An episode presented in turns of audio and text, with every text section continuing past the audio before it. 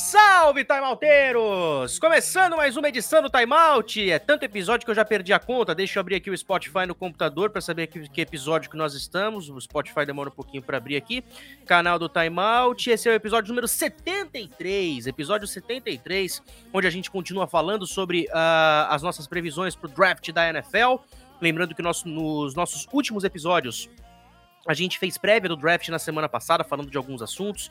Foi falado também da Champions eh, das Américas de basquete, a podcast da NHL com os casos de, de Covid lá em Vancouver. E aqui a gente tá para falar de NFL e continuar a falar sobre o draft. A gente tá com algumas questões em específico aqui hoje para tratar. E eu vou tentar trabalhar aqui ho- ho- hoje. Oi, tô, tô bem de dicção hoje. Nós vamos tentar trabalhar de forma alfabética. E eu começo pelo Dan Lacalle, começando aqui com a gente. Ele tá de olho aqui nos Pro Days. Ele e o Ornelas postando vídeo praticamente todos os dias das entrevistas com os futuros atletas da NFL. Tá muito bacana. Dan, legal contar com você aqui, viu? Fala, Matheus, todos os amigos da bancada hoje, que é bastante gente e muita informação para poder passar. E a todo mundo tá ouvindo o Time Out, episódio 73. Olha só, chegamos longe, hein? E muito legal todo mundo acompanhando a gente até aqui. Vamos falar bastante. Um destaque que, que eu trago hoje, que inclusive é uma, uma das nossas pautas para hoje, é a possível dúvida entre Penny e o Jamar Chase sendo draftados ali por, pelo, por Cincinnati para poder jogar com o Joe Burrow. Então vai ser bem interessante. Essa dúvida, né? Protege o Burrow ou dá arma pro Burrow? Isso a gente vai falar daqui a pouquinho.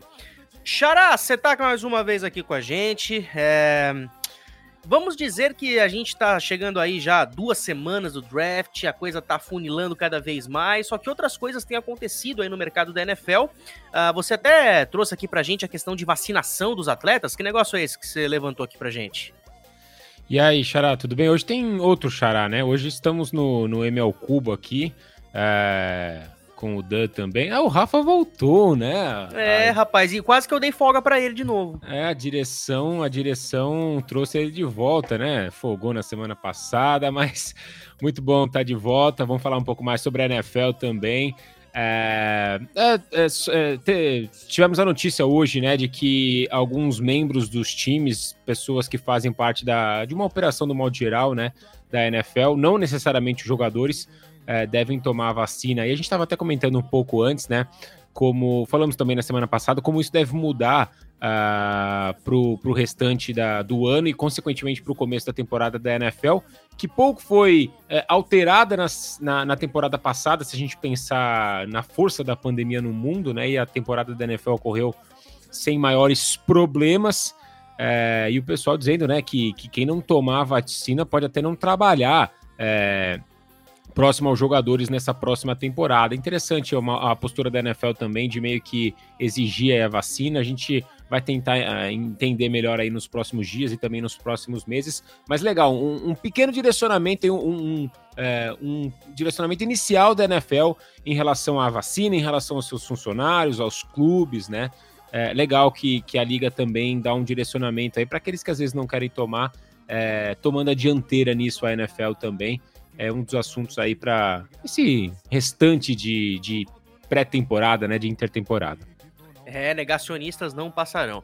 Ornelas, com a gente mais uma vez, outro que tá dando show na cobertura dos Pro Days, cada dia com pelo menos duas entrevistas, tá muito legal o canal dele no YouTube. Ah, cara, uma das questões que a gente vai trazer aqui hoje, cara, é a tal da escolha número 4, que a gente não tem certeza se vai ser de fato do Atlanta Falcons. Então, muita gente tá com bala na agulha para gastar e pegar essa escolha número 4, mas se for do Atlanta Falcons, a gente já tem uma ideia de quem eles podem selecionar, né? É, Atlanta, primeiramente, boa noite, né? Boa noite, Matheus, boa noite, Suman, Rafa e Dan. É, é, um- é uma dor de cabeça que acho que muitos times queriam ter, né? Atlanta tá numa situação onde pode fazer uma escolha e dificilmente vai errar com essa escolha, pode trocar para baixo que a torcida vai entender. É, a, a, tá numa situação muito parecida com os Lions ano passado. Vamos esperar para ver se esse telefone vai tocar, né? E uma proposta legal vir para Atlanta ou se a equipe vai fazer a escolha, que acho que a gente depois pode até falar quem a gente acredita que vai ser esse jogador na 4. Engraçado, né? A gente grava esse podcast aqui só depois que, eu, que a edição, que no caso sou eu, que eu seleciono a música de abertura e tal. Mas, cara, você me deu o gatilho pra música de abertura que nós estamos ouvindo neste momento. Porque, Lá como vem. diz, o- como diz os barões da pisadinha, é só você me ligar que eu não resisto. Eita, vamos abrir com barões. Estamos abrindo com barões da pisadinha o episódio número 73. Que beleza. Ô, Rafa, eu deixei você por último, porque primeiro a ordem alfabética, o R vem por último, né? Na, na na nossa ordem aqui. E também, cara, vamos falar do Patriots hoje, cara, porque a gente tá naquela máxima, né? O Belichick e o McDaniels foram ver o, o, o treino do Mac Jones, agora vão, foram ver o treino do Justin Fields. Ah, a gente tá, ainda não tá 100% cravado que New England vai de quarterback. É uma das equipes que pode trocar com a 4 de Atlanta. E ainda por cima, nessa, nessa, nesse interim todo, teve a aposentadoria do Julian Edelman. Agora entendi. Ah, entendi, É. viu, seu Matheus Pinheiro? Agora cê- já a ligação aqui é boa, né? Fala, Matheus. Fala, galera.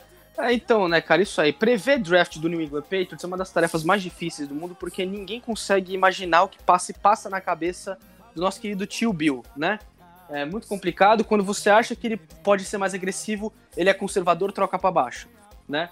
Quando a gente. Tudo bem que é, essa temporada já começou diferente, porque a gente viu os Patriots agressivos de uma forma que a gente não viu.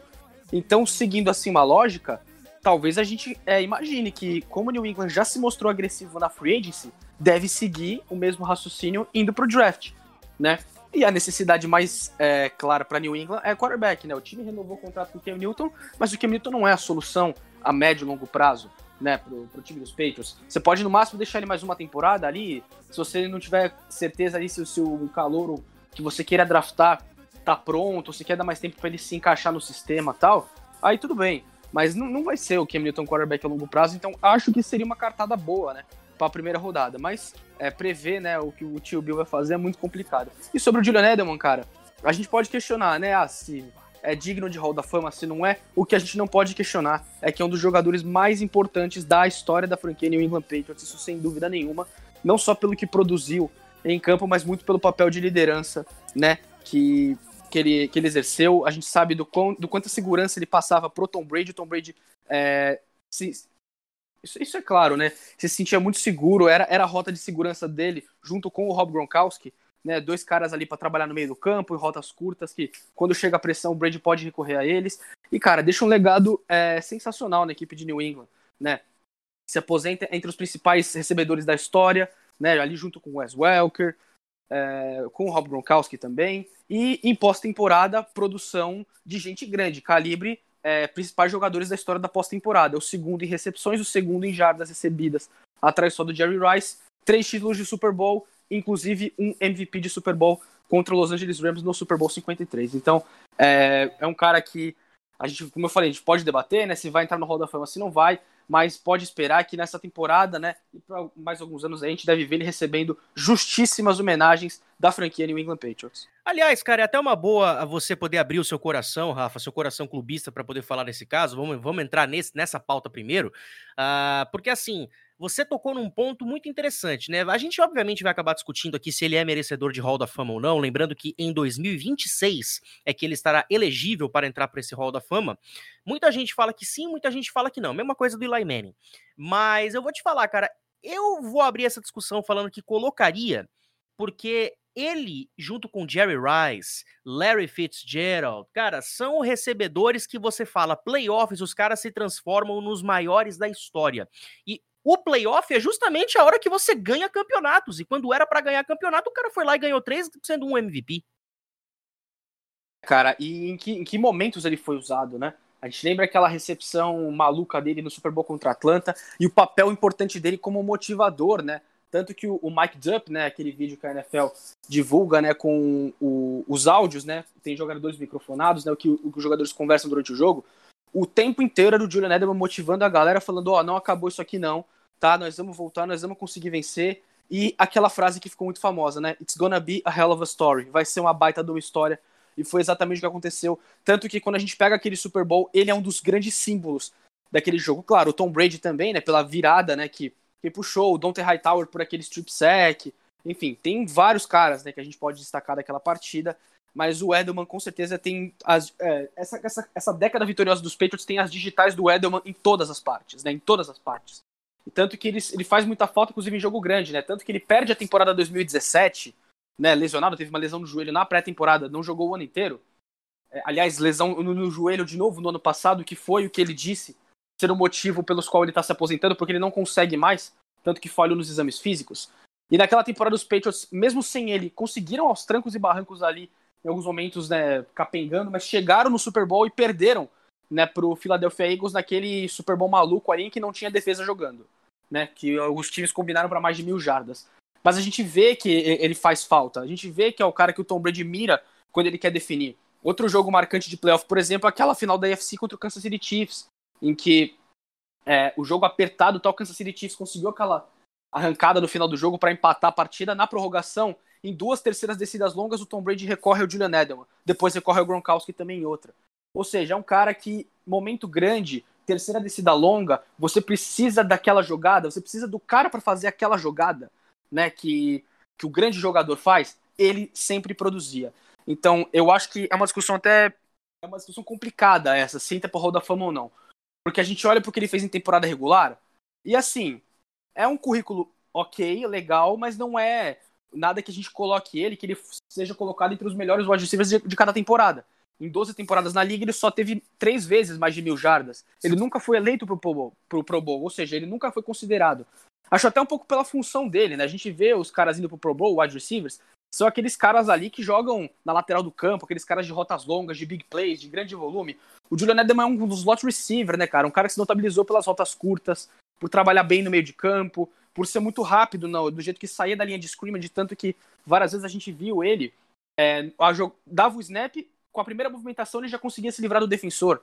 Então fica né, esse paradoxo, né? Em compensação, você olha pra produção de pós-temporada e fala, cara, esse cara é Hall da Fama agora. É, é, simples assim. Ele só tá atrás em número de recepções e jardas pro maior wide receiver que já jogou. Então, assim, é muito complicado. Claro que, assim, clubisticamente, eu gostaria, assim, de ver ele no Hall da Fama, assim mas eu acho muito difícil, cara, até porque a gente vai ver aí no, nos próximos anos ainda uma geração também muito forte de jogadores. E não é simples assim também, né, Matheus? Também pesa muito com quem ele vai estar tá competindo, né? É, a gente sabe, o Larry Fitzgerald vai se aposentar já já, então daqui a pouco também vai entrar nessa discussão. A gente viu, o Megatron já entrou, mas enfim, tem sempre com quais jogadores você vai acabar competindo, porque tem um número limitado de jogadores que podem entrar no Hall da Fama por temporada. E aí, quando você for medir, aquele, fazer aqueles pesar, né, qual cara merece mais, o Julian Edelman não vai estar entre os caras que vão ter mais argumentos para entrar do que os outros. Bom, vai dar uma secada nas lágrimas lá, que eu sei que você deve estar emocionado agora. Bom, Ornelas, uh, entra aqui para discussão, cara, porque é o que eu falei. O cara, com certeza, vai é, já está estabelecido como um dos maiores da história da franquia. E, uma, e um detalhe interessante que pouca gente lembra, né? O cara foi draftado na sétima rodada como um quarterback. E muita gente perguntava: nossa, será que já estão pensando no futuro sem o Tom Brady? Jogaram quase, praticamente aí 10 anos juntos. É, galera, infelizmente o, o, Tom Brady, o Tom Brady é uma exceção à regra, né, no quesito draft de quarterbacks. E a galera até hoje acredita que todo quarterback que vai para os Patriots de dia 3 é o futuro, sabe? Ele é uma é exceção muito... em quase tudo, na verdade, né, Ornelas? Sim, é, é, é, eu vejo muitas vezes, acho que é o Kurt falando, ele é a exceção que comprova a regra, porque quando você vê o que geralmente vem do dia 3 do draft, principalmente de quarterback, não é animador, né? Mas, enfim. Cara, sendo um torcedor do Miami Dolphins que teve que ver o Elderman contra a gente duas vezes por ano, é, o Elderman sempre foi um cara muito bom, é um cara muito. tinha uma presença de liderança muito grande dentro do campo, como o Rafa mesmo falou. É, acho que eu até gravei ontem, falei sobre isso, né? Eu acho que, infelizmente, para o que ele fazia em campo já estava muito inviável, né? Por conta de idade, lesões tudo mais. Inclusive, foi um timing péssimo, porque logo depois que eu soltei o vídeo do corte, ele se aposentou. Mas. Cara, eu vou te falar que eu quase, eu quase cometi esse erro, que nem, por exemplo, na NHL a gente teve o Taylor Hall indo pra, de Buffalo para Boston, e aí eu pensei, cara, eu vou esperar acontecer alguma coisa para poder alimentar mais o vídeo, porque a transação foi muito barata. E aí depois teve um jogador que foi de Calgary para Flórida, que é um jogador irrelevante comparado com esse cara que foi para Boston, e saiu uma trans... e a transação foi mais cara do que essa. Então eu falei, opa, temos um argumento legal para gravar é. agora. É. Então, mas assim, no contexto geral, é, é, é, triste ver um cara tendo que parar, principalmente por conta de lesão, né? Um problema crônico, principalmente no joelho, é muito ruim. É, algumas pessoas estão falando, ah, o Gronkowski também se aposentou e depois voltou. Eu acho que é uma situação muito diferente, até pela forma como ele está dando o adeus, né? Eu acho que é, um, é, uma, é, um, é, uma, é uma forma muito mais séria do que a do Gronkowski, sabe? O Gronk saiu meio que do nada, sabe? O Elderman já estava com tudo preparado, ele soltou um vídeo de despedida, agradecendo todo mundo. A gente viu o Bill Belichick falando né, sobre ele, que ele é um. Bill Belichick é um cara bem é, fechado com relação a isso. E assim, é, é, um grande jogador. Não acho que ele, que ele merece o Hall da Fama. Acho que, como o Rafa falou, é, em temporada regular não foi um cara que produziu assim de forma absurda em todos os anos. É, o Rafa falou de Pro Bowl, eu também olho muito pro All Pro. O All Pro é um, para mim, tem um peso até maior do que o Pro Bowl quando a gente fala de jogadores. Ele também não foi nenhuma vez para All Pro. É, e eu acho que tem muitos caras ali na posição de slot que fizeram em nível de produção muito do que ele fez. Acho que ele ter ganhado tantos Super Bowls pode pesar a seu favor, mas eu não acho que ele vai ter um espaço no, no Hall da Fama, não.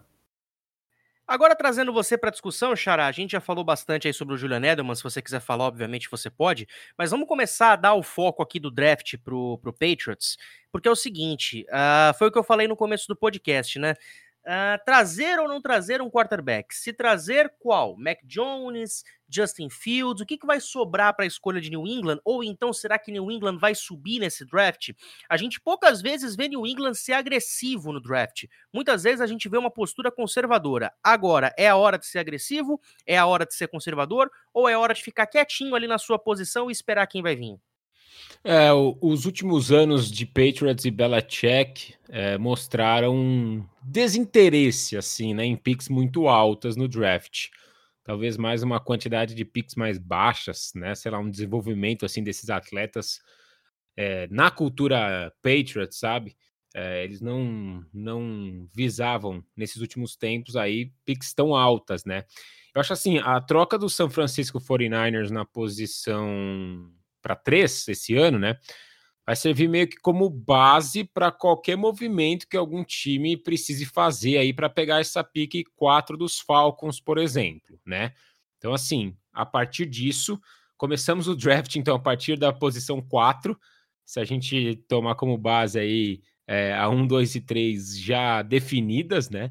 E, e se New England precisar subir mais do que talvez a décima hoje, talvez precise mexer um pouco mais nas ofertas para conseguir é, essa posição mais alta no draft, né?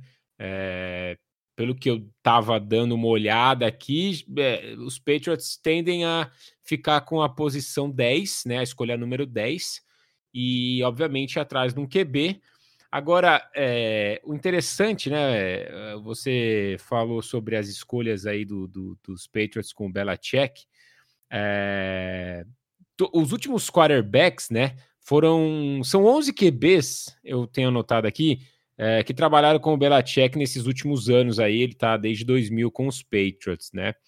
É, nenhum deles, nenhum dos que estão sendo mais falados hoje, né, nesse, nesse draft de hoje, tem características que, como eu posso dizer assim, agradam o Belichick e, a, e o jeito como ele, como ele escolhe, né? É, os seus QBs. Então, por exemplo, o Steedham, o Brissett, o Garópolo, que são caras que trabalharam com o, o Belichick. É, a ESPN fez um levantamento bem legal, assim, mostrando algumas coisas sobre isso.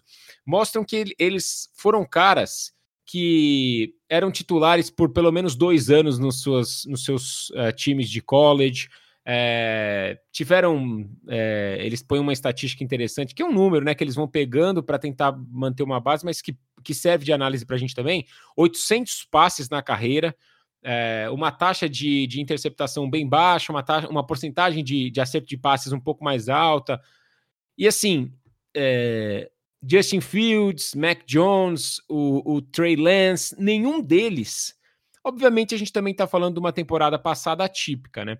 Mas nenhum deles se encaixa perfeitamente nesse, nesse escopo de QB que o Bill Belichick gosta de trabalhar no New England Patriots, né? É, alguns, por exemplo, jogaram cinco jogos temporada passada, um jogo é, é, é, foram titulares por apenas uma temporada, né? É, como o Mac Jones, por exemplo. Então, assim, é, o, o, Justin Fields teve uma taxa de, de, interceptação alta também na temporada passada, né? Então, assim, é, interessante ver que o cenário mudou, né? Muito por conta do Cam Newton, que a gente não sabe o que vai ser dele para essa temporada. É... Os Patriots devem ir atrás de um QB, então. É uma classe promissora, mas nenhum deles. Não que nenhum deles, mas eles não se encaixam assim tão perfeitamente na ideia de um QB como o Bill Belichick vem trabalhando nesses últimos anos, por mais que fossem QBs reservas, né? Mas vai ser interessante, eu acho, ver o que, que o Belichick vai querer para essa temporada, né? É, eu acho que é bem certo assim é, o que eles podem. Não bem certo, né? Mas é um pouco. Não, acho que para mim não é tão claro o que eles podem fazer. É, assim, tudo. Se não tivesse Covid na temporada passada, né? Se a gente não tivesse esse problema, principalmente com o college, eu acho que as coisas ficariam um pouco mais claras, né? Isso deu uma escurecida aí, acho que para tudo, né? Deu, deu uma ficou um pouco mais, mais difícil de enxergar algumas coisas, acho que não só para os Patriots, né, mas para toda a NFL em geral. Mas acho que o fator que é Milton, esse fator de, de, de, poucos, de alguns caras que o Belichick não, não tem, acho que esse apreço aí 100%, eu acho que isso ah, faz com que haja essa dúvida no ar, né? Agora tem que lembrar bem, né? O, o a gente vai falar mais depois da, da pick 4 de Atlanta também, os Patriots podendo subir ou não, mas é, o Cam Newton jogou bem na temporada passada antes da Covid, né? Ele teve problema com, com o coronavírus e depois não voltou ao mesmo nível de antes. Sei, talvez o, o Cam Newton ainda tenha um pouquinho de gasolina no tanque aí, se ele repetir aquele desempenho das primeiras, acho que foram o quê? Três semanas, quatro semanas antes da Covid? Ele pode ser uma arma importante aí, talvez mude um pouco os planos dos Patriots para o draft tem muita coisa, como eu disse, que eu acho que é, fazem com que esse cenário ainda, para mim, não fique tão claro de enxergar. Vai ser com certeza aí um, um dos, um dos cenários, né? Um, um dos times, assim, para a gente ficar mais de olho, até por conta do Belichick, dos Patriots, do, do domínio dos últimos anos. Então, acho que é um dos principais é, times aí para a gente ficar de olho no próximo draft. Ô, Dan, se liga, cara. Eu tava dando uma olhada aqui na ordem do draft, tava pensando aqui com os meus botões. A gente vai falar daqui a pouco sobre essa questão de Atlanta, mas eu fico pensando o seguinte: se o Justin Fields sobrar, na uh, sobrar depois da escolha número 3, caso realmente o 49ers vá de Mac Jones, a gente vai ter Justin Fields e Trey Lance uh, na jogada. Não é por nada não, mas eu tô achando que se, se, se New England tem que subir no draft, eu subiria para a posição número 8, para a posição de Carolina. Por quê? O Falcon, se tiver que escolher na 4, não vai de quarterback. O Bengals não vai de quarterback. Dolphins e, e Lions não vão de quarterback. O Panthers, eu ainda tenho minhas dúvidas. Eu, sim, eu acho que o Darnold chega para ser o futuro da franquia, porque não teriam trazido ele se não pensassem nisso, porque é um jogador mais jovem do que o próprio Joey Burrow. E na posição 9 tem o Denver Broncos, que só precisa de um quarterback bom para poder jogar bem no ataque. Mas agora sim, não sendo clubista, falando bem de verdade mesmo. É, o Anthony Curti até falou um negócio que eu concordo. Denver tá a um quarterback de fazer barulho na, na divisão. Concordo muito com isso. Uh, mas eu, particularmente, fico visando aqui que New, que New England podia subir para a escolha número 8. Não ia sair tão caro comparado quanto uma escolha número 4, porque eu acho que ou o Trey Lance, ou o Justin Fields, ou o Mac Jones vão estar tá sobrando nessa escolha 8.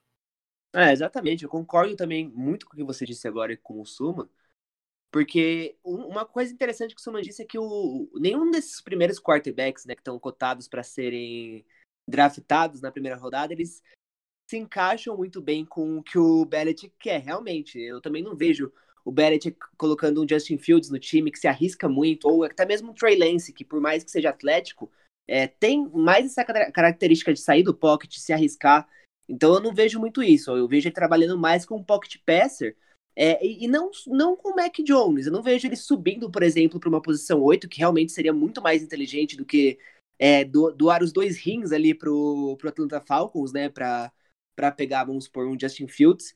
É, eu vejo ele se mantendo na 8 e até mesmo não pegando um Mac Jones da vida, se acabar sobrando. É, eu, eu enxergo que o Belichick ele conseguiria trabalhar muito mais com um quarterback de segunda rodada, que seria por exemplo, um Kyle Trask da vida, que consegue entender muito bem o playbook, que pega playbook rápido, consegue acionar muitos recebedores em campo, é, trabalha muito com screen, screen pass, se movimenta bem fora do pocket, então eu vejo ele trabalhando muito mais com um quarterback assim, é, apostando e segurando, né, sendo sempre conservador, mas segurando para a segunda rodada, porque como o Suman disse, realmente, as piques altas, o, o Belichick nunca focou muito em pique alta, né, e ele realmente teve dois achados ali maravilhosos, que inclusive foi um deles foi o Edelman na sétima rodada e o outro a gente nem, nem precisa comentar que é o Tom Brady, né?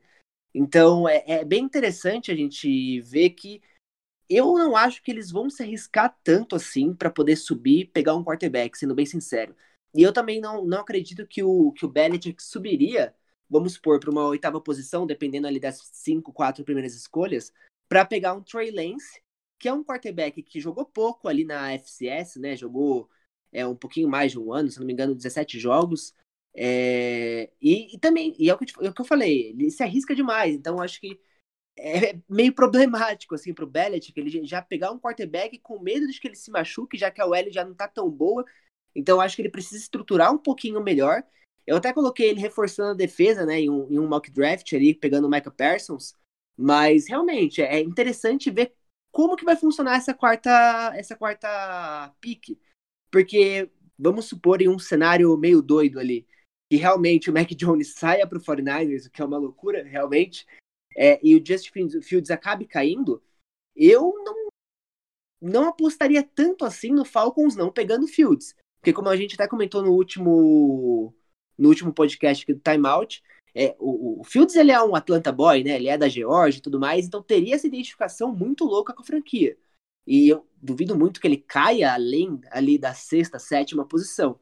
É, então, seria interessante. Eu vejo muito mais os Broncos se movimentando para pegar ali a quarta posição, e aí vamos supor, pegando um Justin Fields da vida, é, não vejo ele subindo para o Trey Lance, é, já vou explicar por quê, mas eu vejo muito mais os Broncos subindo para a quarta posição do que os Patriots é, se movimentando para a quarta ou para a oitava.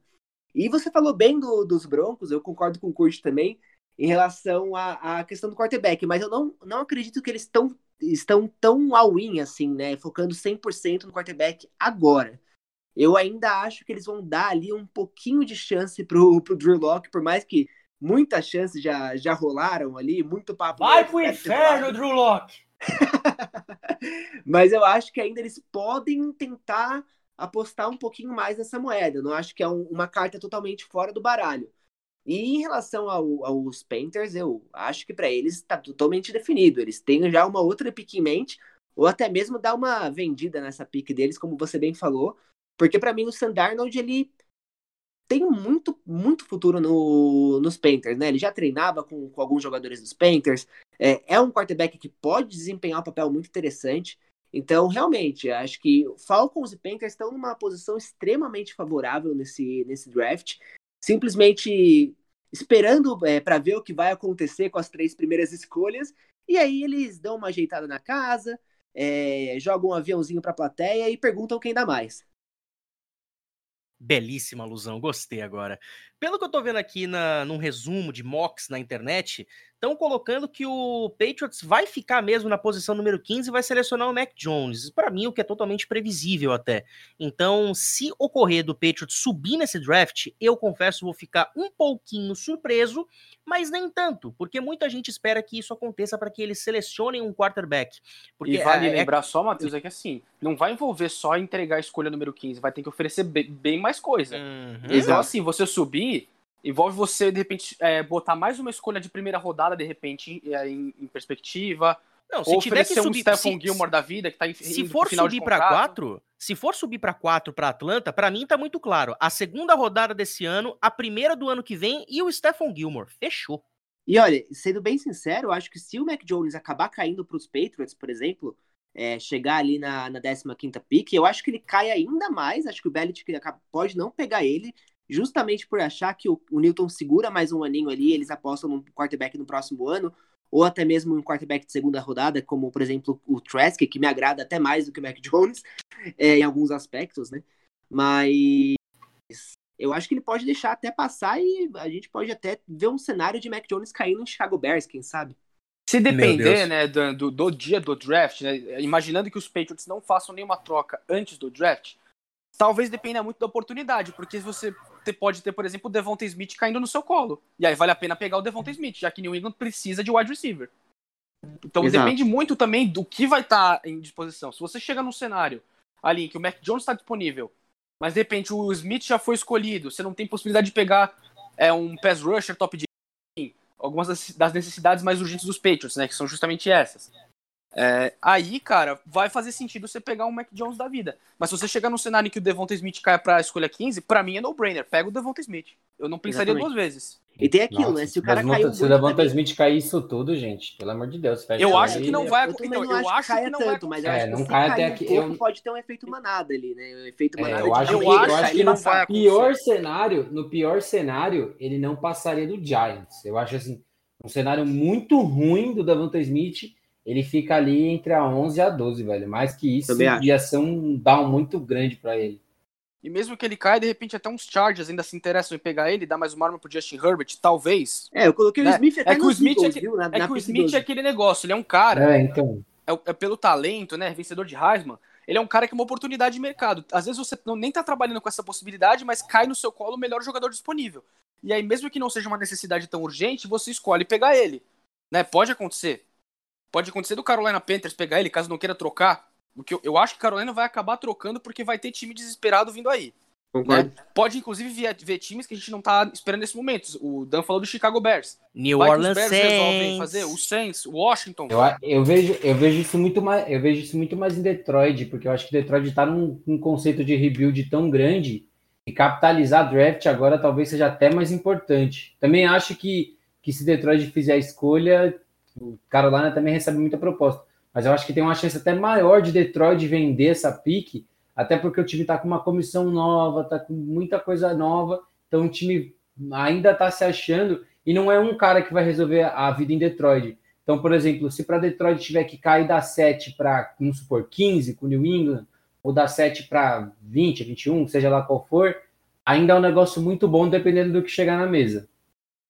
Pra um time que tá entrando nesse draft sem muita pretensão, assim, realmente esse é um negócio. É, é por isso que a situação é boa pro Atlanta Falcons, porque o time pode é, conseguir, entre aspas, extorquir, né, no bom sentido. Porque, cara, basta dar uma ameaçadinha que vai conseguir time desesperado. Vai conseguir, de repente, ali, se o Denver Broncos achar que tem algum time ali que pode subir, é aquele negócio. Talvez você seja vender demais, mas você pode escolher o quarterback que você quer. Né? Então, assim, são vários cenários possíveis. É por isso que o draft é tão imprevisível. A única coisa que a gente sabe é que a escolha número um vai ser o Trevor Lawrence. O resto a gente não sabe nada. É basicamente isso. É, a gente não tem a certeza também se o Zach Wilson vai ser de fato a escolha número 2 ou o Justin Fields. Eu iria de Justin Fields de olhos Mas fechados, aí acho que é dois ou três o, o, o Zach Wilson. Dificilmente ele passa de São Francisco, eu acho. Ah, isso é verdade, isso eu concordo muito com você. Bom, falando ainda sobre o draft, vamos falar então sobre essa bendita escolha número 4 de Atlanta, porque se cair no colo do Atlanta Falcons, Kyle Pitts. Sem dúvida nenhuma, Kyle Pitts. Mas se não cair na mão de Atlanta, a gente já tá começando a brifar essa discussão, né? Um Chicago Bears pode subir, se bem que eu acho que eles vão de Andy Dalton, não vão querer é, subir por um quarterback, por exemplo, mas de repente vai que eles queiram subir pelo próprio Kyle Pitts. Uh, o New Orleans Saints, que vai vir necessitado uh, de linha ofensiva, que vai vir necessitado de pegar um quarterback, quem sabe, para reserva do, do Taysom Hill ou do. Ou do. Meu Deus, o nome do rapaz lá, meu Deus do céu. Winston. O Winston, ele mesmo, aquele cara que só sabe lançar interceptação. Grande, enorme, It the gigantesco, colossal. Enfim, é, pode ocorrer disso tudo acontecer. O Denver Broncos, quem sabe, tá numa posição número 9, sobe para pegar o seu quarterback. Sobre Ah, Atlanta, né, Matheus? Defesa também, né? Foi a pior defesa aérea da liga no ano passado também, né? É por isso que pra mim faz muito mais sentido o Atlanta fazer uma troca com o Patriots, pelo fator de ter o Stephen Gilmore envolvido na jogada. Eu começo por você, Rafa, justamente porque você levantou essa bola e eu, eu vou eu vou morrer com essa opinião. Se tiver que ter uma troca, que seja com os Patriots por uma primeira e uma segunda rodada, mais o Stephen Gilmore. Atlanta tá muito necessitado de secundária. Então aí, é as possibilidades que envolveriam o pacote para Atlanta. Porque a Atlanta pode, por exemplo, é, fazer uma troca com o New England e pegar um Gilmore da vida, por exemplo, ainda ter a escolha número 15 e pegar um defensor muito bom. Por exemplo, seria um cenário ideal para o time. Porque a gente vê a Atlanta posicionado na posição 4, só que a Atlanta não tá precisando de quarterback, Né? O problema dos Falcons não é o Matt Ryan, com certeza, com certeza absoluta não é o Matt Ryan, né? Você, a gente pode argumentar que poderia ir atrás de Tyrande, sim, poderia ir atrás no ataque até de linha ofensiva, né? Porque a gente pega na temporada passada o Matt Ryan foi o quinto quarterback mais sacado da liga, né? Então seria uma outra possibilidade, né? Ainda para a equipe. É, mas acho que tem carências defensivas que o time precisa endereçar no começo do draft. É, a defesa de Atlanta já tem alguns tempos, né? Que a gente vê o time às vezes anotando muito ponto e a defesa entrega muito ponto. Então acho que deve ser uma das primeira, segunda rodada ali, uma das preferências de Atlanta, uma das prioridades tem que ser endereçar a defesa. Essa troca com o New England seria o melhor dos cenários. Porque mesmo se você conseguisse fazer uma troca, por exemplo, com outros times precisando de quarterback, como o Denver, que, qual o jogador de defesa Denver colocaria num pacote? Por exemplo. Von Miller. É, vai, mandar o Von Miller sim. pra Não, eu, vai, eu, né? eu não, eu não acho que é o Von Miller, não. Assim, eu, eu não sei se falou brincando, mas entrando na Não, discussão não, pior que eu não falei, não. Falei. Porque eu acho que não é Cara, um eu cenário acho, eu acho que tão, se for- eu fora, acho que tão fosse- fora da caixa. Eu acho que se, que fosse, se fosse para acontecer isso, eles não teriam mantido o Von Miller no elenco. E- Eu, particularmente, acho isso. Já teriam negociado ele antes. Então, só se for uma necessidade gigantesca que, de repente, queiram colocar o Miller na jogada, coisa que eu não enxergo. Até porque o Dan tocou num ponto interessante de que, de repente, vão querer dar uma última chance pro Drew Locke. E eu, aí, inclusive, falei isso no Mile High Brasil, ah, de que eu acho que o George Payton tá chegando pro seu primeiro ano de General Manager em Denver, ele vai querer falar, chegar pro, pro Locke e falar, beleza, você ficou dois anos na mão do El e não rendeu tanto assim. Eu quero ver você um ano na minha mão. Se você render, você fica. Se você não render, a gente tenta trocar você. Até porque a escolha do Drew Locke foi uma escolha alta de segunda rodada, não saiu tão caro para Denver. Então, é uma situação de certa forma até confortável e compreensível, né? E ainda na defesa, né, Matheus? Vamos lembrar, a gente nunca chegou a ver realmente a dupla Bradley Chubb e Von Miller. Nunca chegamos a ver. Porque no ano de calor do Bradley Chubb, ele se machucou, não teve a temporada saudável. E ano passado o Von Miller não jogou. Se machucou ainda antes da temporada começar. Então, assim, vai que, né, de repente Denver resolve dar uma, aquela investida no início. E aí sim, se vê que as coisas não têm objetivo, tenta trocar no meio da temporada, enfim, fazer algum, algum outro alguma outra possibilidade, enfim. Eu não sei se os Broncos chegariam a esse ponto agora, por causa de um quarterback nesse momento, quando tem essa situação do Locke. Eu veria muito mais um, um- um time bem mais necessitado que, assim, tem que dar all-in nesse ano fazendo uma troca drástica dessas.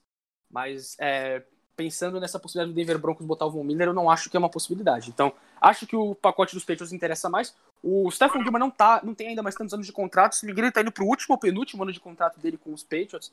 Então, assim, aí, aí acho que justificaria mais se você ter mais escolhas de draft nesse pacote, né? Porque para Atlanta seria pagar para ter um excelente defensor, sim, mas por um ano só, né? Mas enfim, os Falcons estão muito bem posicionados para serem criativos, né? Eles não precisam dessa escolha. Eu duvido, duvido que os Falcons vão escolher na escolha número 4. Duvido. É, para mim, eu tenho quase como certeza que a Atlanta não escolhe na posição número 4. Mas vamos ver, o, o time se conseguir ser criativo e conseguir é, também dar aquela é, am- ameaçadinha, entre aspas, nos adversários, fazer os adversários também ligarem ali o botão do pânico, os Falcons podem sair como um dos grandes vencedores dessa primeira rodada do draft, que podem endereçar necessidades é, sem precisar pagar um preço muito caro e ainda acumular escolhas para os anos seguintes. Trazendo você para discussão aqui, Dan, a gente comentou sobre Denver, né, que pode fazer uma troca, eu acho bem compreensível, ah, New England principalmente, mas você trouxe o ponto das equipes que a gente não tá comentando, e aí você tinha comentado do Chicago Bears, eu comentei do New Orleans Saints, qual é, é, essas equipes improváveis, como é que você enxerga elas procurando o Atlanta Falcons? E outra, vamos considerar que o New Orleans Saints é rival de divisão do Atlanta Falcons, tem essa também. Exatamente, tem isso. Eu acho que é um ponto que é, custaria muito mais caro para a equipe querer trocar com o Falcons, né? E só pegando o que vocês falaram da questão de, de Falcons e de defesa logo no começo, eu acho que eles até apostariam na segunda rodada na defesa, viu? Acho que é bem, é, bem melhor para eles, na verdade, porque pode acabar sofr- é, sobrando um Asante Samuel Jr. ali, um ou outro jogador de secundária que tá muito forte, eles estão muito fortes nesse draft. E eu tenho visto alguns rumores, eu não concordo com isso, é, para deixar bem claro, mas de que os Eagles provavelmente poderiam também pegar um quarterback. Eu vi alguns, algumas matérias falando sobre isso, achei bem. é, não sei se uma cortina de fumaça, uma loucura espontânea ali de alguns analistas americanos, mas é um time que pode vir de quarterback. Não sei se é, teve ali algum atrito um pouco maior do que a gente sabe com, com o Hurts, né? Enfim, é, que pode acontecer, mas eu particularmente não acho que, que isso venha à, à tona agora. Mas isso do Chicago Bears eu acho que pode ser uma boa para a equipe se eles draftarem um quarterback. Por exemplo, caindo, caindo ali, né, todo, todos os cinco primeiros saindo na, na, nas primeiras escolhas, vão sobrar alguns quarterbacks como o Kyle Trask, por exemplo, citando ele aqui novamente, que é um cara que está bem é, cotado para ir pro pro Saints, até mesmo pro, pros Patriots numa segunda rodada. Alguns mock drafts, inclusive, dão ele nos Patriots na, na segunda rodada, ali na escolha 40 e pouco. É, então eu acho que pode ser ali um, um, cara que ninguém tá vendo tanto assim, que pode render muito na NFL, né? Ele mostrou bastante ali é, nos jogos de Florida Gators, ele é um bom quarterback, que tá correndo super por fora desses cinco primeiros, mas que pode apresentar um trabalho incrível ali. Mas eu acho que de quarterback mesmo, só se a gente vê ali um Washington pegando alguém, é, por mais que tenha o Heineken e tenha o Fitzpatrick agora, né, que, que assinou recentemente, mas talvez eles tenham algum outro novato para poder trazer. É, mas eu acho que eles não iriam all-in agora, logo numa primeira rodada, precisando de tanta coisa. Então, é, desses times mais improváveis, eu diria que só Chicago Bears e talvez o Saints. A gente pode ver o Saints fazendo uma loucurinha aí para poder subir bastante no draft, quem sabe. E aí, Xará, a gente IQB, sabe que só essa... rapidinho, Matheus, rapidinho. O IQB também não é uma necessidade emergencial de Filadélfia. O que, foi o problema Não. de Filadélfia no ano passado? Exatamente. O Carson Wentz jogou 12 jogos no ano passado e mesmo jogando 4 jogos a menos que muitos quarterbacks, ele foi o quarterback mais sacado da liga. Então, cara, Filadélfia precisa de proteção, precisa dar a condição do seu, do seu próximo quarterback, seja o Hurts ou quem quer que seja, jogar. Então, cara, não é momento para Filadélfia investir uma escolha tão alta no quarterback. Até Inclusive, porque, até desculpa, porque a escolha. a- a- não, só, não, rapidinho, só, é só uma, uma fala rapidinha, cara. Até Claro. porque eu acho que a maior necessidade de Filadélfia é wide receiver, mais nada. Exatamente, exatamente. É, e até dando os créditos aqui para a matéria que eu vi nos playoffs, falando que vários setoristas acreditam que os Eagles possam escolher um quarterback no draft, né? Então não foi totalmente da minha cabeça, mas é uma situação curiosa, né? Eu acho totalmente improvável. Acho que o Hurts pode render demais na NFL. Ele já mostrou isso, né? É, na última temporada, depois da, da saída do Wentz, enfim, da saída para o banco, né? No caso. Então acho que não é a principal need deles, não é a principal necessidade. Eles podem apostar muito mais em reestruturar esse time pro Hurts e deixar ele ali com peças interessantes para poder, é, quem sabe, conquistar um playoffs ou alguma coisa mais promissora mais para frente. E vou dizer uma coisa: ah, além de wide receiver, outra necessidade para Filadélfia também é linha ofensiva. E a gente sabe que a classe de linha ofensiva desse ano, Ornelas, Pra é mim, até mais, Matheus, do que o wide receiver. Pra mim, até mais do que o wide receiver. É, pelo número de sacks que Wentz o não Wentz conseguia sofreu, né? andar sem ser pressionado. Ou seja, o Jalen Hurts tem que ter arma pra ser lançada? Tem que ter arma. Mas, meu, proteção também é tudo, né? Let's go, Sei. Elijah Vera Tucker, mano. Desculpa. Não, pode falar assim, desculpa. Não, não, imagina. é, eu ia só complementar falando ainda do Atlanta Falcons. é, tem uma questão aí, né? Que, que o pessoal vem falando também sobre isso e, e a qual eu concordo. é, que talvez é, corrobore com o fato do time poder realmente colocar aí a, a pique 4 para jogo, né? É, aceitar aí propostas. Assim, é, o, outros QBs estarão à disposição na sequência do draft para Atlanta, né? O, o Matt Ryan foi MVP da liga outra, outro dia aí, né? Em 2016, né? Tudo bem que os números dele vêm caindo muito aí nos últimos anos, nas últimas temporadas, mas a gente sabe que nem todos os QBs de primeira rodada vão dar certo, né? A gente sempre tem uma margem aí, eu, eu confesso que eu não, não sei qual é essa margem, mas no mínimo uns 30%, vai, é, de caras que não, não, não vão, né? E todos os anos você consegue achar um, um QB, talvez numa segunda, terceira rodada, ou até jogadores de primeira rodada. A questão é a seguinte: onde a Atlanta se vê nos próximos anos, né? Eu acho que essa é uma questão também que a gente vai falar com Cincinnati, né? É, onde Cincinnati se vê daqui a 5, 10 anos? Não se vê na, na, no top 5, top 10 de escolhas do draft, até por conta do seu QB, talvez. Então, a escolha, para mim, precisa ser pensada né, e feita a partir disso. É, eu acho que a Atlanta realmente não precisa de um QB agora, O, o, Matt Ryan acho que ainda consegue. O Matt Ryan tem 35, o Tom Brady tem 43. Então teríamos aí uns bons oito anos ainda. Tem, tem um gás ainda naquele tanque. Não é? Então, assim, eu acho que Atlanta poderia é, não precisar de um QB agora. Eu acho que não, não, não precisa de um QB agora. E aí você adiciona ali um, um tight end, talvez, né? Um, um wide receiver. A gente vem falando aí sobre dois, três caras que chegam para compor um, um ataque aí de um time é, da NFL, né? Qualquer, qualquer franquia da NFL hoje. Então, acho que Atlanta pode, pode se oferecer aí, pode entrar no mercado por isso, porque não se vê draftando um QB agora. E o, o, o, a história do draft né, diz que, que alguns QBs não dão certo. Às vezes você consegue puxar outros em uma segunda rodada, em outros anos. Todo ano vai aparecer um QB. Resta a Atlanta saber puxá-lo, é, talvez igual os Packers fizeram nessa última temporada, né?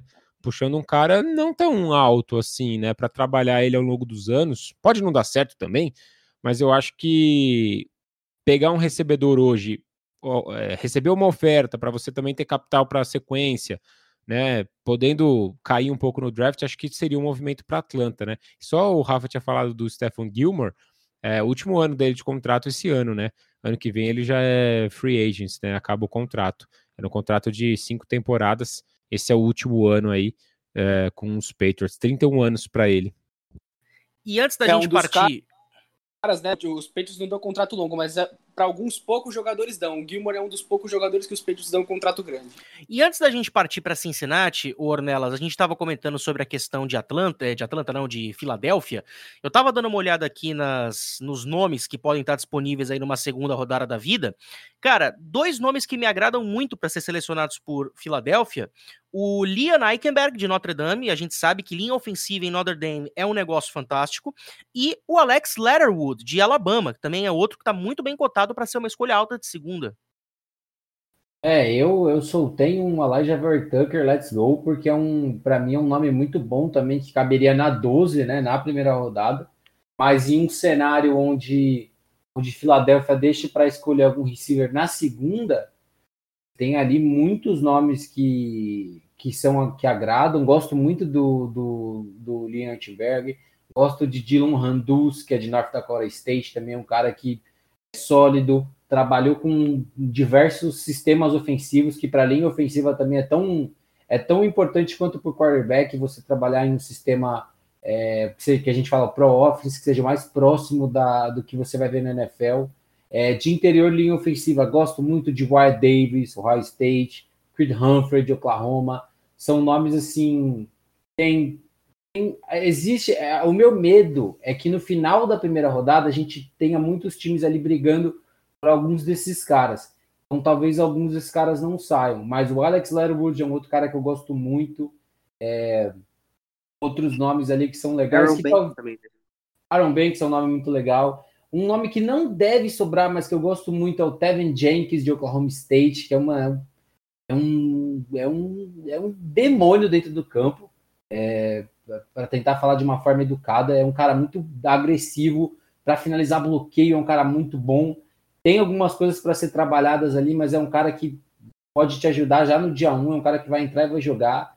É, mas assim, eu particularmente acho que a equipe poderia investir ali já logo no começo da, da primeira rodada, na 12. É, vai atrás do Elijah Vera Tucker, você pode ir atrás de um é, Christian Darshaw, de Virginia Tech. São nomes ali que, que me agradam bastante. E, mais uma vez, quando a gente olha para a segunda rodada de, de receivers, talvez ela seja mais interessante do que a classe de linha, de linha ofensiva. Mas, assim, primeira ou segunda rodada, pela posição dos Eagles, vão ter nomes legais. Agora sim, vamos avançar para Cincinnati, porque é, muita gente crava certeza um, muita gente crava certeza o outro. E aí vem a mesma questão de Filadélfia. Você vai dar armas para o seu quarterback ou você vai é, proteger o seu quarterback? A gente fica nessa questão com relação ao Philadelphia Eagles, mas principalmente o Cincinnati Bengals. O Joe Burrow se machucou no meio da temporada regular e tomou vários hits e sacks antes disso, porque a linha ofensiva de Cincinnati não é o primor, não é a, a, a oitava maravilha do mundo, muito pelo contrário. Pelo contrário, então, é a trigésima, é a, é, tá entre as três piores da NFL, até para adiantar ah, bom, achei... essa narrativa. Ah, não. ah, que bom, porque eu achei que você ia falar que era a trigésima maravilha do mundo. Aí eu ia te bater, não. mas enfim. mas agora, dois nomes que estão muito, muito cotados para Cincinnati é o Penny Sewell, de um lado, ele que é de Oregon, e do outro lado, o Jamar Chase, de LSU wide receiver. Começo por você, Ornelas. Qual nome é o ideal para uma escolha de quinta rodada? É uma escolha de. Olha, a quinta escolha na primeira rodada, desculpa. Eu soltei meu mock draft hoje e eu coloquei Penei Sul, então eu não, eu não tenho como menos de cinco horas depois mudar isso, sabe? Penei Sul é um cara muito bom, é grande, é completo, é rápido. É, é, falando agora de jogador puramente, não de necessidade, é um dos três melhores jogadores que está vindo por esse draft. É, e assim, não, não vai adiantar você ter a melhor arma do mundo, o cara que vai pegar a bola com uma mão, se a bola não chegar lá. Não adianta, entendeu? É, Para mim é um negócio que eu entendo a narrativa. Eu coloquei isso na, na discussão. A narrativa de você juntar o Burrow com o Jamar Chase, por tudo que eles produziram em LSU, pelo talento que o Jamar Chase tem, que a gente já cansou de falar, que é um cara que, mano, aonde ele entrar, ele tem muita chance de ser um cara que vai produzir já no dia 1. Mas não adianta você colocar esse cara num time onde você não vai ter uma OL para proteger. A, a equipe trouxe trouxe um, um jogador de linha ofensiva do, dos Vikings, que me fugiu o nome agora, é, mas foi só isso, sabe? Então, não, não existe você montar um ataque sem uma OL. Eu sempre vou defender que você primeiro tem que construir uma boa linha ofensiva e o resto se desenvolve. São Francisco é uma grande prova de como ter uma OL bem estruturada abre um, um, leque gigante, porque seu jogo terrestre vai fluir bem, seu jogo aéreo vai encaixar melhor, mesmo que as peças não sejam espetaculares. Para quem não lembra, São Francisco chegou no Super Bowl com uma OL, com, uma, com um corpo de receivers ok, mas era uma OL muito forte. É, Tampa Bay Buccaneers também, claro, tem Tom Brady, é, ali é o time completo, é até uma comparação ruim, mas é uma OL muito forte e e foi um time que priorizou sempre trazer esses caras, segurar esses caras, porque entende que se você não proteger quem está com a bola na mão, ela não vai chegar no recebedor, o running back não vai ter espaço para passar, e não importa o quão bom esse cara seja, em algum momento não funciona. Ornelas, eu tava dando uma olhada aqui nas contratações da Free Agency do Cincinnati Bengals. Eles acertaram com dois jogadores de linha ofensiva. Aliás, três jogadores. De... Ah, não, dois mesmo. Dois jogadores de linha ofensiva, né? Porque eles cortaram o BJ Finley. Eles assinaram com o Quinton Spain, guard, e também com o Rylan Reef, offensive Mas o Quinton, o, o Quinton Spain já era. É renovação, entendeu? Ah, é renovação, não... desculpa. Então, então é, no... agora, agora que eu tô lendo direito aqui. Assinado com o offensive é. tackle Riley Reef. O Riley Reef chega, mas ele também não vai resolver tudo, sabe? Você tem que trazer mais gente para esse bolo. É, um detalhe importante dessas contratações é que eles contrataram o Pollock, né? O Frank Pollock que volta para os Bengals ali depois de dois anos. Ele era coordenador de linha ofensiva em 2018, saiu para os Jets em 19 e 20 e voltou agora para os Bengals em 21, né? Acho que foi contratado no começo do ano, se não me engano. Então é um cara que, óbvio, pode sim querer muito o Penny logo, logo no draft para poder trabalhar com um cara que é, é uma besta, né? Um, um, totalmente freak ali, é, extremamente atlético, forte, bloqueia muito bem, não para na jogada, consegue finalizar, mas também é, acho que pode ter a questão ali deles quererem ver um pouco do trabalho do Pollock com o que tem agora, sabe? A próxima classe de 2022 de, de tackles e tudo mais, de linha ofensiva no geral, é também muito boa tem caras vindos, assim, que podem ser extremamente promissores na NFL. É, e é interessante a gente ver também que tem a, a pontinha ali do quanto que o Burrow consegue influenciar na equipe, né? Óbvio que a gente tem a questão, do, que nem o, o falou, da questão de proteção dele. Ele teve uma lesão ali muito séria, né, para quem tá começando na NFL logo agora. Teve muita pancada, muito QB hit.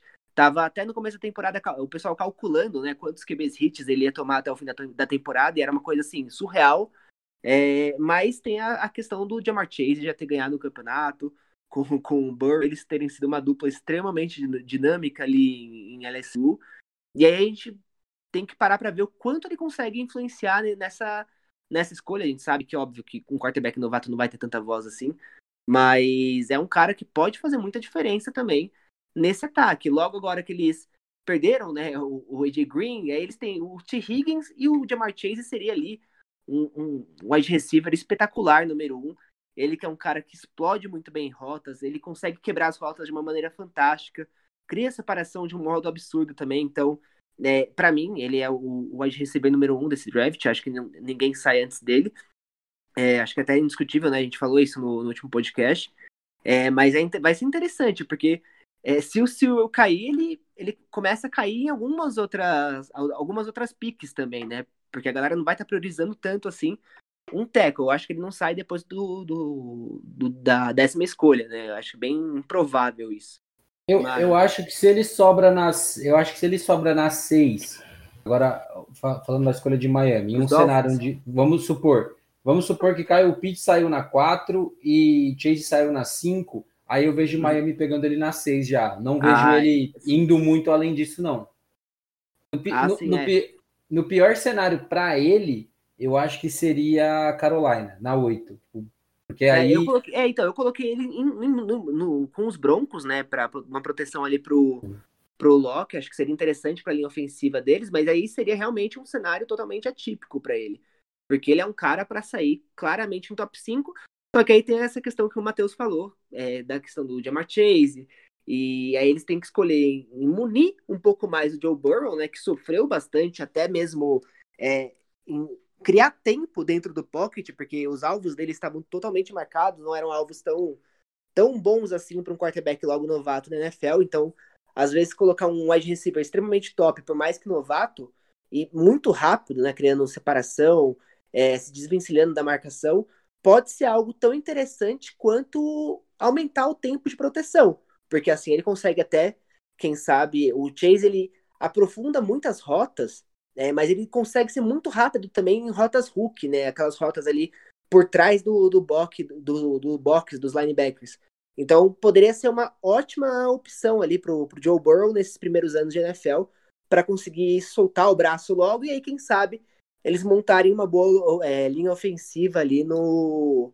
no pegando também é, é até pique no, na segunda rodada e também em 2022. Eu vi até uma previsão de que, por exemplo, se eles pegam o Sewell agora no, na quinta rodada, é, sobram alguns poucos wide receivers que sejam bons de verdade é, para a segunda rodada, né? Para eles pegarem o Sewell na, na pick 5.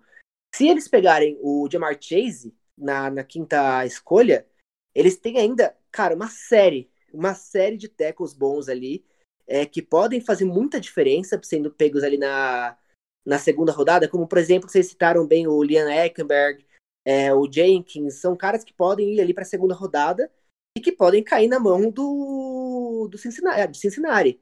Então poderia ser até um combo um pouquinho melhor ali, aquele combo do Big Mac cheio de, de especiarias a mais. Nossa, não fala isso só... essa hora, né? Não fala isso essa hora, pelo amor de Deus. Eu falei que eu não gravei, eu não é... jantei antes de gravar, mano. sacanagem, hein? Agora o Danilo, nossa senhora. Jogou baixo agora. Ô, Xará, eu já ia chamar você pra discussão. Tá demorando, oh, meu Deus do céu. Cara, a gente tá clamando por um patrocínio e se for empresa de comida, melhor ainda. Bom, é eu vou, eu vou, eu lembro muito bem da época que eu trabalhava no rádio. Pra eles. Eu, eu, tra eu, trabalhava no rádio AM, velho, e eu lembro que a gente tinha um patrocínio de uma pizzaria onde a gente só tinha permuta pra equipe de estúdio, cara. Todo jogo de estúdio era no mínimo duas pizzas que aquela equipe comia. Eu garantia meus pedaços lá. Ô, Xará, eu já ia te chamar pra discussão, porque é o seguinte.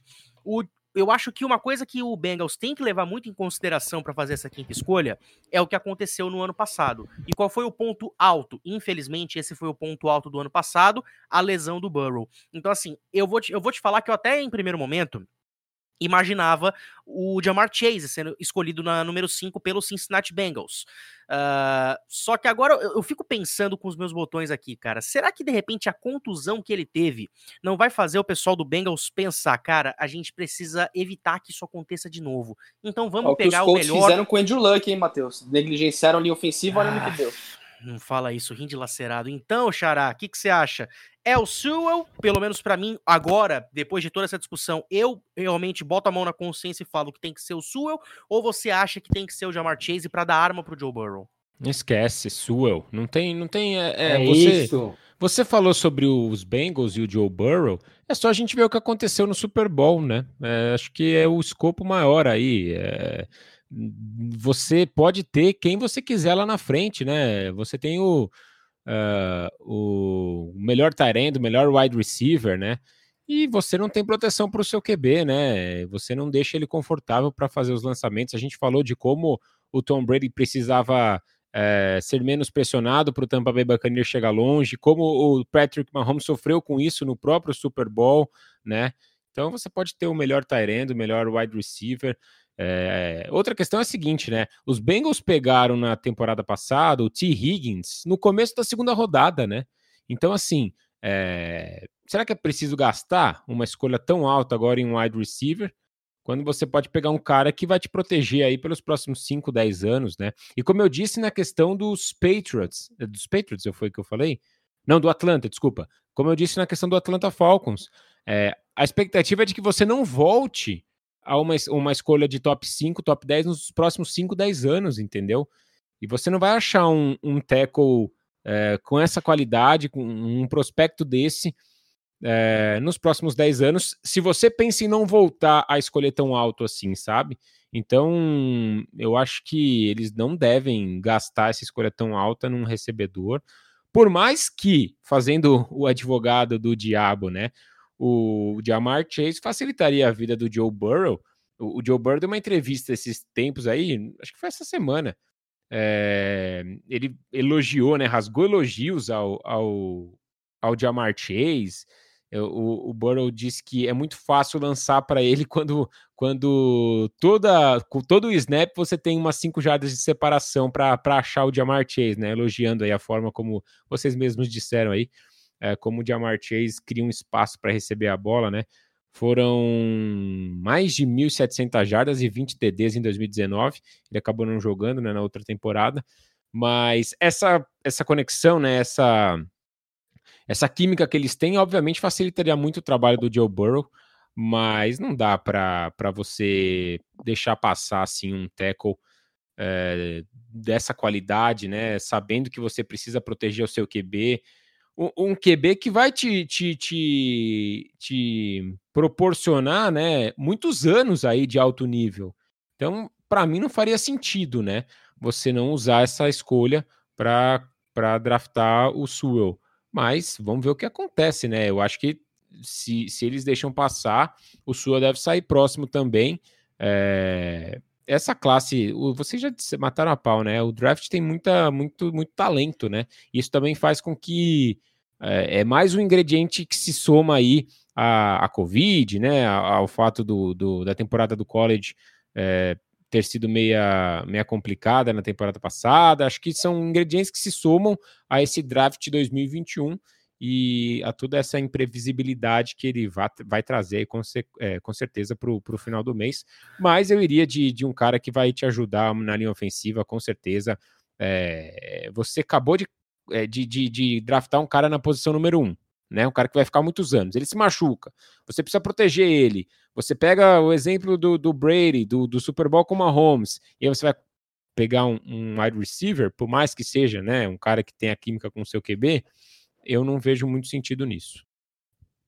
Ô, Rafa, isso é um negócio, é uma linha muito tênue, porque o Bengals perdeu o AJ Green, que agora vai jogar no Arizona, mas em compensação tem essa linha ofensiva muito ruim. Ou seja, é, a escolha que vier é super compreensível, mas aí a gente tem que botar na cabeça qual é a maior prioridade. É você repor uma grande vaga de wide receiver que foi que foi é, deixado um buraco com a saída do AJ Green, ou você vai evitar que algo aconteça de novo com o Burrow.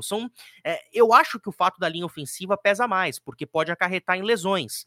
Mas por outro lado, ter armas para você poder lançar a bola é muito importante, até porque só o T. Higgins como wide receiver de referência é muito pouco. mas não precisa ser um trabalho todo construído agora, pode ser um trabalho construído ao longo dos anos. Então, pegando essa lógica, o que, que você acha que tem que ser o pilar disso tudo, né? Lembrando que são dois pilares, né? O primeiro pilar foi ano passado com o Burrow. Qual que é o segundo pilar que tem que vir esse ano?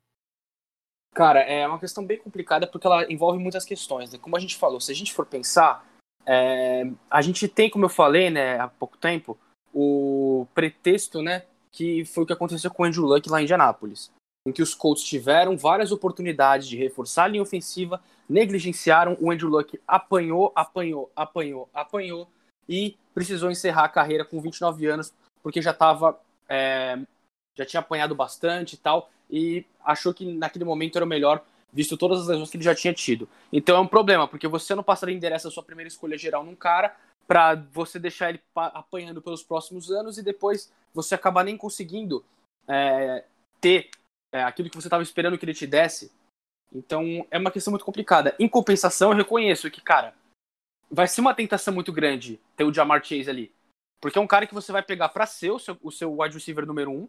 Né? Você, a gente pega ele. É, Cincinnati não teve recebedores passando para mil jardas no ano passado. O T. Higgins até chegou perto. O Tyler Boyd teve. Ficou um pouquinho atrás. É, mas enfim, depois o Andy Green tem um, uma lacuna enorme. Né? Então faz sentido realmente você trazer. E, é o, e o aspecto que o Dan citou também é, é, é, bem válido, né? Que você talvez no início da segunda rodada consiga endereçar de novo linha ofensiva. Né? Claro, não no nível que você conseguiria com o Sewell, mas você pode é, conseguir essa oportunidade. E aí vai naquele negócio, né, cara, que a gente falou. Esse draft vai ter muito da, dessas oportunidades de mercado, né? Você tá numa escolha que às vezes não é sua necessidade primária, mas, cara, qual chance que você vai ter de draftar um jogador de Sikilate? Tanto o Chase quanto o Sewell se encaixam nesse, nessa descrição, né? Você tem o melhor wide receiver do draft e o melhor jogador de linha ofensiva do draft.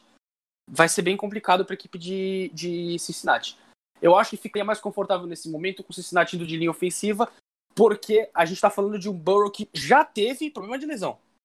Né? Se tivesse sido uma temporada com o Joe Burrow que, ah, tudo bem, ele teve muito sec, mas assim, não sofreu nenhuma lesão, não perdeu nenhum jogo, eu acho que assim você teria um argumento melhor para draftar o Jamar Chase justamente porque é, você não tem nenhum pretexto para se preocupar com a saúde do Burrow a curto prazo. Agora você tem, porque não só ele se machucou, mas ele sofreu uma lesão séria. Então, é, e, tudo e, que Rafa, você quer só, fazer. Só, só, uma coisa, não é que a gente acha, até para não parecer que tá todo mundo tipo, discordando da ideia, seria muito bom Jamar Chase, sabe? Não, ninguém vai bater o olho e falar, nossa, que escolha ruim é, é, uma, é, uma, é só uma questão de você pensar em futuro, em projeção, como o próprio Suman falou, 5, 10 anos, e como você imagina a saúde do seu quarterback. Não só, não só a questão do Andrew Luck, que é, talvez seja mais fresca, mas a gente já viu. Os caras, quando eles não têm tempo para fazer as coisas, seu ataque não vai fluir. Ele acaba ficando até mais previsível. Então não é que o Chase é uma escolha ruim, mas a, a situação em si talvez favoreça mais escolher o Sul. Exato, né? E, e, aí tem também aquele negócio, né, o, o Ornelas, que é o seguinte: você drafta um jogador de linha ofensiva, você tá não só melhorando a proteção do seu quarterback e por tabela o jogo aéreo, mas você melhora o jogo terrestre. Você ter um outro cara aí para bloquear pro Joe Mixon, que a gente sabe do potencial que o Joe Mixon tem, é um dos ótimos running backs da NFL, você pode ali unir útil ao agradável ter uma melhora no jogo aéreo, dando mais tempo pro Burrow e tendo uma produção melhor do Joe Mixon. E se jogo terrestre encaixar, você alivia pressão no quarterback. Você faz com que a defesa fique mais honesta e aí o pass rush você consegue controlar melhor. Então são algumas questões. É bem complicada a posição do Cincinnati Bengals. É aquela dor de cabeça boa, né? Que nem a gente, a gente fala, quando o cara tem aqueles dois bons jogadores no elenco lá no time de futebol, só que na, pra posição só dá para encaixar um. É aquela dor de cabeça que todo técnico gosta de ter. Cincinnati tá numa dor de cabeça que acho que todo general manager gostaria de ter. Pô, quem que eu escolho? O melhor jogador de linha ofensiva ou o melhor wide receiver? Né? É bem melhor o, o, esse cenário. Só que, cara, vai depender muito do que Cincinnati considerar a, a, a, médio prazo. Pensando em médio prazo, eu acho que tem que endereçar a linha ofensiva. Dá pro Burrow, começa a montar essa proteção. De repente, ali na segunda rodada, você acha algum wide receiver ali que sobrou, de repente, que Claro, não vai não, não vai estar nem perto do nível que o Jamar Chase poderia te oferecer, mas de repente você consegue encaixar ali como um cara número 3 ali de repente. Você pode esperar de repente um salto de produção do T. Higgins, o Tyler Boyd é um wide receiver muito competente também. Então dá para você trabalhar com as peças que tiver, ainda mais se você der também condições para o Joe Mixon correr bem com a bola. Então Acho que nesse momento seria mais acertado pro Cincinnati Bengals ir atrás do Sewell. Mas, claro, ninguém vai dizer se, se Cincinnati for lá e draftar o Jamar Chase que vai ser um erro. Muito pelo contrário. Só um detalhe nisso do Rafa, além da contratação do Frank Pollack, ele citou bem a questão do. Minha cachorra querendo participar, galera, desculpa. Mas A gente, a, gente, a, gente é, bem- a gente é pet friendly, é bem-vinda. Mas ele citou bem a questão do, do jogo corrida, porque eles também contrataram um novo coordenador de, de corridas, né? Então pode ser ali um cara, enfim, bem interessante também pro, pros Bengals para poder fazer isso de fato funcionar com o Mixon. Ornelas, a gente vai fechar o caixão aqui com você, porque é o seguinte: ah, o Sewell, ele só vai ter 20 anos quando começar a temporada da NFL e ele não jogou a temporada passada do college devido à pandemia, porque a Pac-12 não jogou. Então, ah, é um cara que vai chegar com muito tempo de preparo. Muito tempo antes desse draft, ele já era considerado um possível top 10 e agora consideram ele um top 5. E a escolha do Cincinnati Bengals vai clarear o mundo de Miami. Porque Miami pode ter na sua mão os melhores wide receivers da classe, tal como foi com Denver na última temporada. Ah, sim, eu acho que a, a Miami foi uma. Eu, eu parei para pensar um pouco melhor nisso depois de todo aquele rolo da troca que foi São Francisco, depois Filadélfia. Miami se colocou numa situação na 6, onde ele vai conseguir escolher um jogador que ele gostaria muito de escolher na 3 e vai pagar mais barato, é, porque o contrato dele vai ser um pouquinho mais em conta. É, da 3 para 6 eu não sei o valor exato, mas tem um- um- uma questão de valor de contrato que diminui um pouco mais.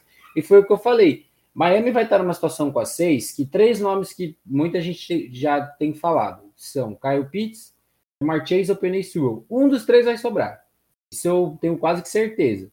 Um dos três vai sobrar. Se um dos três sobrar, aí para mim, tanto faz, sabe? Se sobrar o Penny Sewell, ótimo. Vai ser encaixado dentro do, do, do time titular. Jamar Chase, time titular também, sem problema nenhum. É, o Kyle Pitts, nossa, sem sombra de dúvidas, titular. Então, assim, é uma situação onde é, Miami pode até entrar nas conversas de troca, tudo mais, se algum time vier com um preço bem legal, mas eu particularmente acho que Miami deve escolher, até porque precisa desses jogadores assim como Cincinnati precisa dar opções para o Joe Burrow, Miami também precisa dar algumas armas para o Tua, seja o Sewell para proteger o proteger ele e abrir mais o, o jogo terrestre, seja o Pitts ou o Chase para serem um fator decisivo, acho que até no ano 1 para o jogo aéreo, até pela falta de talento que Miami tem. O principal recebedor de Miami hoje, eh, teoricamente, vai ser o Will Fuller, né, pela, pela contratação, mas também não é um cara assim que você olha e, e pensa que seu jogo aéreo está bem servido assim. Então é isso, pessoal. Fechamos o caixão por hoje. Lembrando que estamos de volta na semana que vem para falar mais sobre o draft da NFL e o que esperar dessas equipes. Então, Ornelas, muito obrigado. Em breve você estará de volta para falar de beisebol, para falar de basquete, enfim, faz o teu jabai. É, pessoal, para como o Matheus falou no, no começo do, do podcast, a gente gravou semana passada sobre a BCLA Américas do basquete. A gente deve gravar ainda essa semana sobre tudo o que aconteceu. Enquanto a gente está gravando, não começou a final entre, entre Flamengo e Stelle, então a gente ainda não sabe o que aconteceu. Essa semana eu e o Rafa, a gente volta para falar de MLB também. E provavelmente vocês vão ter ainda mais basquete essa semana, porque o NBB chegou ao final da sua fase de grupos. A gente deve gravar alguma coisinha para vocês também já no, no decorrer dessa semana. Obrigado, Matheus, obrigado, Suma, obrigado, Rafa, obrigado, Dan. E permite o jabá, arroba Matheus Ornelas. Tamo junto, até a próxima. Tamo junto, menino Ornelas, tá arrebentando no YouTube. Quem também tá arrebentando com vídeos e afins é o Dan Lacalle, que tá aqui com a gente também. Dan, valeu demais. Semana que vem estamos de volta novamente. E, como eu falo, faça teu jabá. Primeiro, muito obrigado a todo mundo que ouviu a gente até aqui. Episódio 73 é muita coisa, cara. E vai ter muita coisa pela frente. A gente tá mandando bem aqui na cobertura de NFL, MLB, basquete tudo mais. E, claro, me acompanhem nas redes sociais. Obrigado. Primeiro, obrigado, Matheus, ao Cubo. Meu obrigado, Rafa. E me acompanhem nas redes sociais, da arroba Dan Lacalle, no Twitter e no Instagram. Vai ter cobertura do draft da CFL. Tem muita entrevista rolando no YouTube, inclusive com os atletas do FABR. Então, cola lá que tem conteúdo de sobra. Valeu! Aliás, lá no site do Primeira Descida tem uma matéria do Dan falando sobre esse draft global da CFL, onde nós temos três jogadores brasileiros com muita possibilidade de serem selecionados, sendo um aqui de São Paulo, que é o Klaus, baita wide receiver da equipe do Challengers de Ribeirão Preto. Com certeza tem uma chance muito grande. Isso, e além dele, o Amilcar também, né? Que por mais que seja free agency, pode ser é, escolhido depois do draft, né? Que geralmente não escolhem tanto assim é, kickers no draft, mas ele também pode entrar na, na Canadian Football, é um dos nomes possíveis. Então, cinco brasileiros aí podendo jogar em liga estrangeira, hein? Fiquem ligados o que é uma boa porta de abertura para ligas como a NFL, eu penso positivo. Xará, semana que vem estamos de volta novamente e eu aproveito e vou fazer aqui o convite, né? Aproveitar que nós estamos com essa, com essa pompa toda, uh, que neste final de semana, estamos gravando no dia 13 de abril, mais conhecido como terça-feira, sexta e sábado, dias 16 e 17 de abril, nós dois estaremos envolvidos num negocinho que eu quero que você comece, por favor. Achei que você ia, você ia falar um pouquinho mais, que eu ia fazer a brincadeira que a gente fez no começo da transmissão, é, porque faremos uma transmissão para fora, né? Mas não em inglês, né? É, não, não vão exigir tanto assim da gente, mas estaremos transmitindo para a Federação Internacional de Tênis, sim. É, tem louco para tudo, né? faremos a, a transmissão da Billie Jean Cup, a antiga Fed Cup, é a, como se fosse a Copa Davis do feminino, né? É, faremos a transmissão entre o time Brasil e o time Polônia. Então é bem legal aí para quem a gente vai ainda entender melhor é, para onde que vai se passar, né? Para o feed da, da, da, Federação Internacional de Tênis. Então, alguns lugares aí no mundo, e talvez até na, na Tênis TV, né? Fique disponível para você escolher lá, obviamente, a, a língua em português, e aí você vai poder acompanhar a gente. Então, é uma honra também poder participar, né? Vamos vamos estar tá presente aí na sexta e no sábado. Então, de manhãzinha, a gente vai divulgar nas nossas redes sociais com certeza, mas é bem legal poder fazer um trabalho aí é, cobrindo né, a seleção feminina de. Seleção não, né? As, as mulheres do tênis feminino representando o Brasil uh, nesse torneio aí tão tradicional, né? Então, sexta e sábado estaremos juntos aí, cada narrando um pouquinho, comentando um pouquinho, né? E, e colocando a nossa voz maravilhosa nesse, nesse torneio aí. Tamo junto, então. Mais uma vez, é um prazer estar com os senhores aí falando um pouquinho de NFL. Valeu, Xará. Então fica aí o convite para vocês, dias 16 e 17, a Billie Jean King Cup, né? A antiga Feed Cup, que é a Copa Davis feminina. Seleção do Brasil contra a seleção da Polônia. O Brasil que não vai ter, infelizmente, a Bia Haddad Maia, que foi campeã recentemente na Argentina. Mas do outro lado, a Iga Swiatek não vai jogar pelo lado da Polônia, o que é muito bom pra gente. Lembrando que é uma melhor de cinco, serão quatro jogos de simples e um jogo de duplas. E aí, quem passar avança nos playoffs. Tá faltando alguém? Tá faltando alguém, tá faltando o Rafa. Rafa! Ah, você esque... ia esquecer do Rafa? Não, não foi proposital. Não, foi proposital, porque eu, eu quase, de... repito, quase dei folga pra ele essa semana. Ele tá achando que essa vida é. é tá fácil demais, né? água fresca, né? O, Elder, o Edelman Só porque o Edelman aposentou. É. é. só porque o Edelman aposentou, ele achou que ia ficar, poder ficar chorando e tudo mais. Já mandei até uns lencinhos pra casa dele. Enfim, Rafa, tamo junto, viu? Valeu, valeu. É, cara, o, o que eu tenho certeza é que eu volto nessa semana, né? Com o Ornelas falando da MLB, né? Começo de temporada. Já tivemos algumas coisinhas loucas. A gente ia falar do início fulminante é, do, de, de alguns times, né? O Los Angeles Dodgers continuou do jeito que parou na temporada passada, mas já tem uns probleminhas de lesão. É, o San Diego Padres já mostrando sua força também na temporada.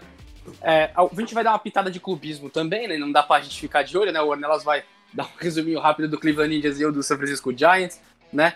E se tudo der certo também, voltamos na quinta-feira falando da trade deadline da NHL, né, Matheus? Algumas trocas bem interessantes, né? Inclusive, é, uma das trocas né, que aconteceu, que a gente está monitorando, nós que somos clubistas também, no caso do Boston Bruins, Taylor Hall está estreando agora nesse momento contra a sua ex-equipe Buffalo Sabres, está um a um jogo aqui no momento que a gente está gravando. Então é isso aí, galera. Volto em mais dois podcasts ainda, pelo menos essa semana. Semana que vem, não sei ainda, né? Imagino que eu esteja de volta na NFL e na NHL. Então é isso aí, galera. Fica o convite também pra vocês ficarem ligados na nossa página nas redes sociais. Essa semana, falando da aposentadoria do Edelman, a gente lançou um time no Warning, né? Um vídeo rápido ali de dois, três minutos, em que a gente passava pelos principais fatos ali da aposentadoria, de legado, enfim. Então é isso aí, galera. Valeu e até a próxima. Valeu, Rafa. Obrigado. Valeu, galera. Obrigado. Semana que vem a gente tá de volta. Me siga lá nas redes sociais também, arroba 42matias no Instagram, arroba 42matias underline no Twitter. Segue lá também e se inscreve no meu canal do YouTube, onde eu lancei um vídeo recentemente falando justamente sobre a troca do Taylor Hall pra, do Boston Bruins para do Buffalo Sabres pro Boston Bruins, porque foi uma troca absurda se a gente for olhar os termos da negociação. Tá curioso? Vai lá no meu YouTube e confere. Então, semana que vem estamos de volta para falar mais sobre a National Football League, sobre o que esperarmos desse draft. Então, é isso. Tchau e benção!